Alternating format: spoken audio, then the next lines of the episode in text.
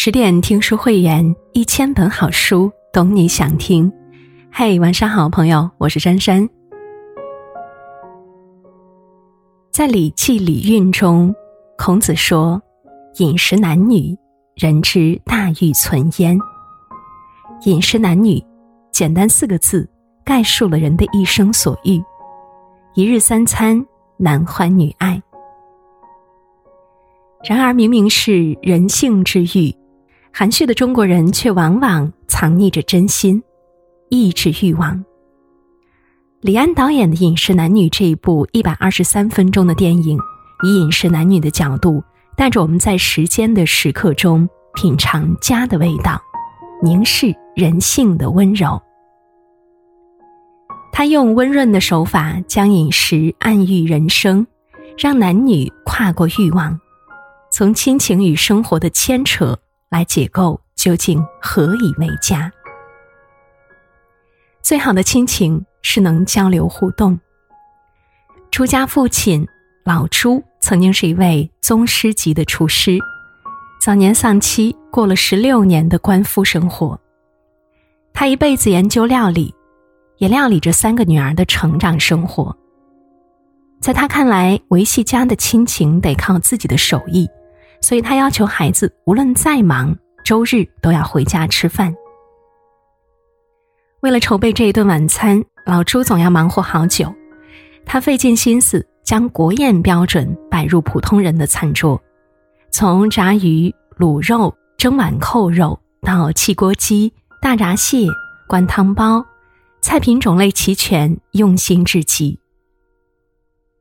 然而，所有的隆重。都只体现在了老朱的食材准备上，热热闹闹的是厨房，安安静静的是餐桌上的一家人。大家在同一个屋檐下生活，坐在同一个桌子上吃饭，却并没有交流与互动，没有温情流露，只是各说各的话。每一次的家宴都是简短的告知。细数朱家的晚宴，一共有六场。可是前五场都是戏剧性的开始，戏剧化的结束。第一场与第二场家宴的核心是航空高管老二佳倩，他赌上全部积蓄买了房子，率先提出搬出去住，没和父亲姐妹商量，只是告知结果，却不料遇到无良房产商，房子黄了，所有积蓄打水漂，他只能继续住在这个想逃离的家里。第三场家宴，最小的孩子佳宁，她不动声色的和男友相恋，甚至有了孩子才通知家人。她说：“我们很相爱，想住在一起去。”不顾家人惊愕的神情，当晚乘着计程车急匆匆奔向男友家。第四场家宴中，传统保守的家珍忽然宣布，已经在牧师那里公证了。急不可耐的要与丈夫生活，饭还没有吃完，就跨坐着丈夫的摩托车，含泪离去。第五场家宴更是鸡飞狗跳，老朱竟然要朱家四女儿锦荣在一起，甚至都做好将老房子卖了的打算，气晕了梁伯母，也戳痛了女儿们。有一句话说得好，亲情会随着岁月磨砺，拥有永恒的力量。而这种永恒的本质，却是交流互动的延续。深以为然，吃一顿饭，说一些自己的事，听一点家人的事，相互调侃、交流互动，本应该是亲情的主旋律。然而，朱家的家宴没有亲情的互动，每一次家聚吃饭都是暴击，是突如其来的决定、告知与挥手告别。人心都粗了，饭做的那么精，又有什么用呢？亲情若是没有互动，又怎么才能够更深切呢？细腻的情感互动是亲情的羁绊，是哪怕不说我爱你，也表达有你，我的生活才更美好的心声。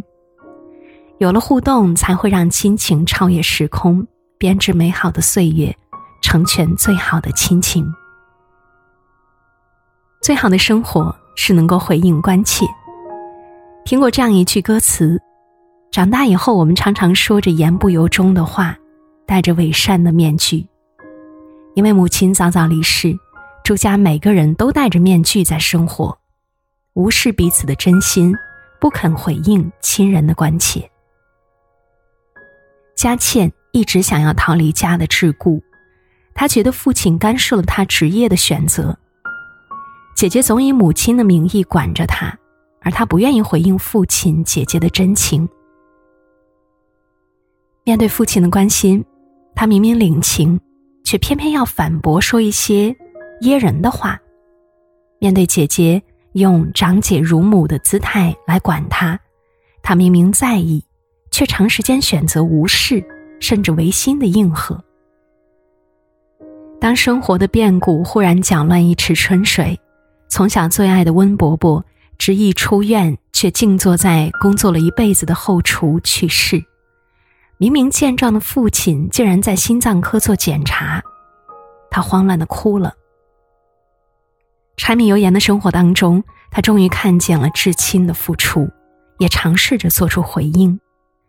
当父亲再一次早起叫他的时候，他愿意听父亲的话，好好的躺在床上休息，回应父亲的关心，也能够帮着父亲料理生活琐事，陪着父亲送别挚友，宣泄痛苦。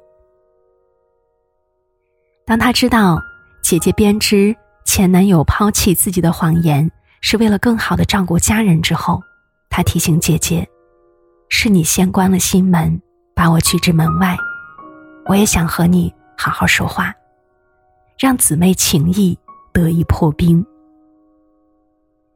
当原有的家庭结构瓦解后，他的回应是要撑起了维系整个家的重任。他帮姐姐搬家，八卦姐姐姐夫的生活，回应着姐姐洋溢的幸福笑颜。他一心二用，关心着电话那头小妹生产后的生活琐事。回应着妹夫对他的感激，他自然的接管了家里的厨房，全心准备着家庭解体后的晚餐，回应着父亲期待的温情。无比赞同一句话：生活美好，是因为有那人间烟火味，有人陪你立黄昏，有人问你粥可温。是呀，最好的生活就是。我的关切你懂得，并且能够给我及时的回应，告诉我你有接收到。在生活中回应关切，才能在悠长的时光中，哪怕时不待我，也可以回应真心，守护岁月，才能自然而然的流露真情的美好，明白自己要什么，并且愿意成全他人的期待，生活的更自如。最幸福的家是每个人自生自长。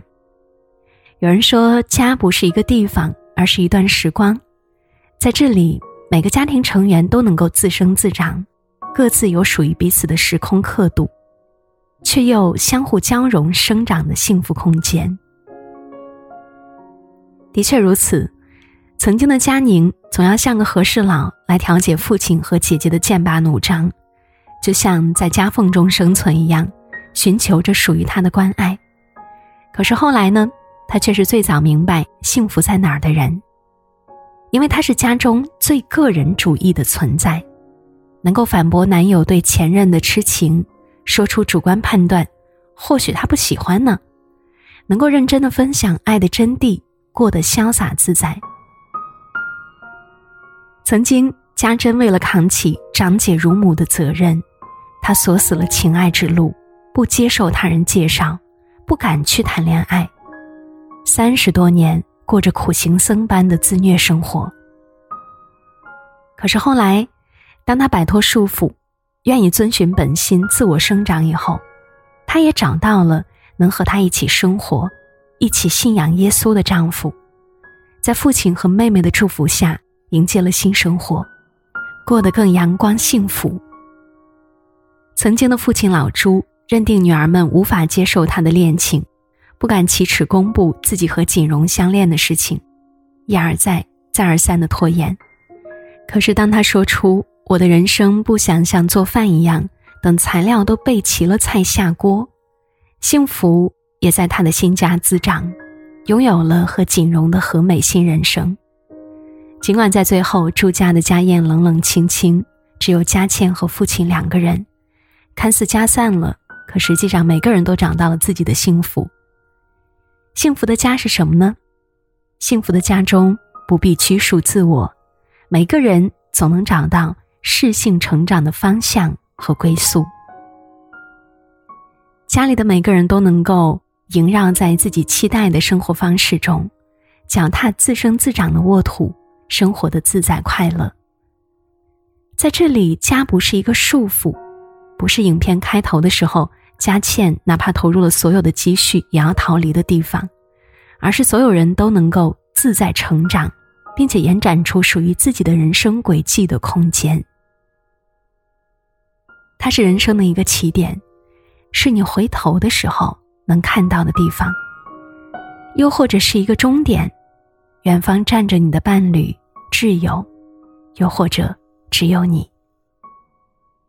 家，是自生自长、迎接幸福、地久天长的存在。心挂念，家常在。当大家化为了小家，小家变成了大家，家还在吗？在的，家在并不意味着一家人就要住在一起。重要的是。大家彼此都能够过着各自的日子，却保留着一份对彼此的惦记，装着关心与爱。一家人不是没有冲突，而是哪怕有冲突，也能以最朴实的心去面对复杂的纠结，相互支持，相互接纳，相互成全对方想要成为的样子，无需眷念大家。也无需徘徊于小家，当你的心挂念着彼此时，家就永远在。祝你新春快乐，点亮再看，愿你在家欢愉且胜意，万事尽可期。好了，小伙伴们，文章到这里就结束了，更多美文请继续关注十点读书。也欢迎把我们推荐给你的朋友和家人，一起在阅读中成为更好的自己。我是珊珊，听完早点休息，晚安。